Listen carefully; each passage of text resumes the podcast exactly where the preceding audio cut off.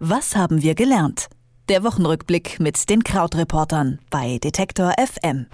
Wenn Sie es laut, ausfallend und dreckig mögen, dann fragen Sie doch einfach Donald Trump, was diese Woche so passiert ist. Islamistische Terroristen wie die in Spanien und Burkina Faso solle man mit Schweineblutmunition exekutieren, schlägt der US-Präsident vor und bei den Neonazi-Protesten in Charlottesville seien Rechtsradikale und Gegendemonstranten ja wohl gleichermaßen gewalttätig gewesen. Das haben sie mitbekommen. Gleichzeitig, kaum zu glauben, scheint Donald Trump zur Pleite von Air Berlin bisher nichts eingefallen zu sein, zumindest ist nichts überliefert, aber fest steht, die zweitgrößte deutsche Fluggesellschaft war seit Jahren schon im Sinkflug und ist jetzt insolvent. So oder so, lassen Sie uns die Themen der Woche nicht mit Donald Trump zusammenfassen, sondern lieber mit Christian Fahrenbach von den Krautreportern. Hallo Christian. Hallo. Fangen wir an mit den aktuellen Terroranschlägen. Zwei Zweimal gab es diese Woche heftige islamistische Attentate. Gestern erst in Barcelona und am Montag ist es in Burkina Faso passiert. Zu dem Anschlag in Spanien, Barcelona mit bisher 14 bekannten Todesopfern, da hat sich relativ schnell der IS bekannt. In Burkina Faso war es ein Anschlag auf ein Café. 20 Menschen sind gestorben, unter anderem der Landeschef der Welthungerhilfe. Und zu dem Anschlag hat sich bisher keine der großen Terrororganisationen bekannt. Was sind denn das für neue Terrorgruppen in Burkina Faso im Gegensatz zu denen, die wir in Europa kennen? Ja, also das ist ja tatsächlich was, was wir bei beiden Anschlägen jetzt sehen. Es sah ja längere Zeit jetzt so aus, als ob zum Beispiel auch IS schwächer werden würde. Aber zum Beispiel der Anschlag in Barcelona, auch mit diesen Nebenanschlägen, die es dort gab, zeigt eigentlich, dass es möglicherweise doch eben noch gut funktionierende Netzwerke gibt, die auch zu sehr kritischen und sehr tragischen Anschlägen noch in der Lage sind. Und in Burkina Faso ist es eben so, dass sich dort weder Al-Qaida noch IS bisher bekannt haben und das Land aber für Terroristen immer weiter interessant wird im Moment. Also zum einen ist es selbst sehr arm, das heißt also Rekrutierung ist relativ einfach und zum anderen kommen sehr viele andere zusätzliche arme Menschen aus dem Nachbarland Mali, ebenfalls sehr, sehr instabil und anscheinend ist das einfach ein ganz guter Nährboden für ähm, künftige Terrorgruppen dort. Lass uns ja. über Charlottesville sprechen, den Ort in Virginia. Da sind ja Neonazi-Proteste eskaliert. Das war auch hier in Deutschland groß in den Nachrichten. Mehrere Teilnehmer der Gegendemo sind überfahren worden. Wie nimmst du das in den USA war. Den Umgang von Donald Trump mit dem Thema nehmen ja viele hier als eher unglücklich war und jetzt hat sich aufgrund seiner Äußerung auch noch ein Beratergremium aufgelöst. Meinst du, Trump kann diese Art zu regieren und zu kommentieren über seine gesamte oder zumindest über die längere Zeit seiner Amtszeit beibehalten oder muss sich das bald radikal verändern, damit er nicht voll gegen die Wand fährt? Ja, also ich muss da immer so ein bisschen vorsichtig mit meiner eigenen Meinung sein, weil ich immer denke, dass da dann der Wunsch auch oft der Vater des Gedanken ist. Und natürlich möchte ich immer gerne glauben, dass es so, diesmal äh, ist es jetzt wirklich das Schlimmste und es kann nicht mehr äh, schlimmer kommen. Und das muss ihm doch wirklich etwas bedeuten oder das muss doch wirklich wehtun sozusagen für ihn, so wie er sich verhalten hat. Jetzt ist es aber in dem Fall so, dass ich glaube, dass sich diese Woche hier tatsächlich ein bisschen was verändert hat in den USA. Denn zum einen hast du schon gesagt, dieses Beratergremium oder diese zwei Beratergremien, Gremien mit CEOs, die sich von ihm zurückgezogen haben, zumindest offiziell sich bekannt haben, eben nicht mehr zur Beratung zur Verfügung zu stehen. Das finde ich ist schon ein starkes Zeichen, weil das eben Firmen sind, die relativ laut sagen, wir stehen nicht mehr zur Verfügung, um mit diesem Präsidenten zusammenzuarbeiten. Und das ist ja auch erstmal was Unpopuläres. Also Kommunikationsabteilungen von so großen Unternehmen sind da vermutlich erstmal dagegen. Und das ist schon möglich, dass es sowas ist wie so die ersten ähm, ja so die ersten Zeichen, dass sich eben doch manche Bereiche der Gesellschaft von ihm zurückziehen. Es gab ja auch sehr, sehr viel Kritik auch von republikanischen Politikern, die aber eigentlich wir schon jetzt sehr häufig gehört haben, wo die ähm, Politiker immer sagen so, ja, es ist alles sehr bedenkenswert und sehr, äh, wie er sich verhält und es geht zu weit und Hass hat keinen Platz in der Gesellschaft und so. Aber dann tatsächlich bei Abstimmungen oder in Form von Rücktritten passiert dann relativ wenig bei den Republikanern und man liest eigentlich immer nur so diese Geschichten, wo dann die Republikaner im Hintergrund Hintergrundgespräch sagen, ja, wir leiden ja auch sehr stark unter ihm und so.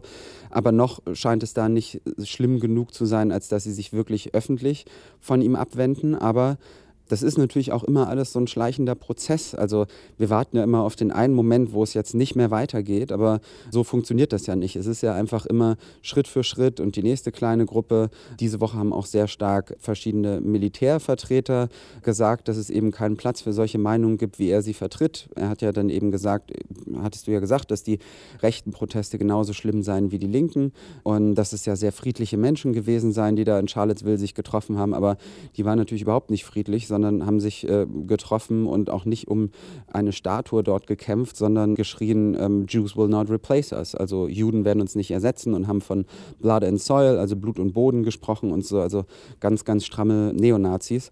Und vielleicht, um das nochmal zusammenzufassen, es gab diese Woche auch so eine Umfrage dann noch von Unterrepublikanern, die gefragt wurden, wie sie es finden, wie Donald Trump mit Charlottesville umgegangen ist. Und da hat auch noch eine weiterhin sehr, sehr große Prozentzahl gesagt, dass sie dem zustimmen, beziehungsweise dass sie auch eben der Meinung sind, dass es eben Schuld auf beiden Seiten gibt. Unter den Republikanerwählern waren das so, ich glaube, 67 Prozent ungefähr. Und da haben auch viele gesagt, oh Gott, das sind ja immer noch so viele, die für ihn sind, aber man darf da einfach nicht vergessen, dass üblicherweise in solchen Umfragen Umfragen 90 Prozent unter den Republikanerwählern auf der Seite von Donald Trump sind. Und das ist das, was ich so ein bisschen meine mit, dass es so kleine Schritte braucht. Und die sehen wir jetzt gerade. Kannst du einmal noch zusammenfassen kurz, was das eigentlich für Berater waren, die sich da zurückgezogen haben, was deren Rolle war und wer in diesen Gremien drin saß? Genau, also es gab da zwei Beraterkreise. Der eine Beraterkreis nannte sich sowas wie Strategierat, der andere ein Industrierat. Also letztlich beides Gruppen, die äh, dafür vorgesehen waren, dass eben die Wirtschaftsvertreter Donald Trump beraten sollten. Da saßen solche Leute drin wie die CEO von äh, 3M, also diesem Schreibwarenhersteller. Da saß einer drin von Under Armour, das ist so ein Sportartikelhersteller. Walmart, soweit ich weiß. Und es ist halt eine große Gruppe an ja, Industrievertretern, von denen ja immer behauptet wird, Donald Trump sei ja auch sozusagen so der CEO-Präsident und er wüsste immer, wie man Deals mit denen macht. Und jetzt ist es aber tatsächlich so, dass die sich diese Woche eben getroffen haben, um zu sagen, okay, für uns ist das Fass voll. Ich äh, trete zurück, haben einzelne Mitglieder gesagt, beziehungsweise dann hat das Gremium gerade darüber diskutiert, sich insgesamt aufzulösen. Und das war der Moment, in dem Trump selber schon so nonchalant getwittert hat, ja, ich danke allen für die gute Arbeit und um jetzt den Druck nicht zusätzlich zu erhöhen, löse ich das auf. Was natürlich ein bisschen albern ist, weil letztlich, also sie hätten sich selber aufgelöst. Es ist so ein bisschen wie so eine, ja, wie so eine Kindergartenstreiterei gewesen eigentlich. Naja, oder halt, um zu versuchen, den ganz großen Image-Schaden doch noch abzuwehren, wenn das irgendwie möglich war. Ja, genau, genau. Also das, ja, das ist ja immer sein Versuch. Aber ich glaube auch ernsthaft, dass es in seiner Welt wirklich so funktioniert, dass er das dann einmal laut sagt und dann glaubt er sich das auch dass er das auflöst. Drittes Thema diese Woche, Air Berlin ist pleite, diesmal nach Deutschland. Seit Jahren haben wir ja immer wieder von Problemen gehört. Immer wieder hatte der Anteilseigner Etihad Airways Geld hinterhergeschossen. Diese Woche kam dann das aus. Wie geht's denn jetzt weiter? Ja, also das ist jetzt so, dass Teile des Unternehmens versucht werden zu verkaufen oder eben geschaut wird, welche anderen Unternehmen das übernehmen können.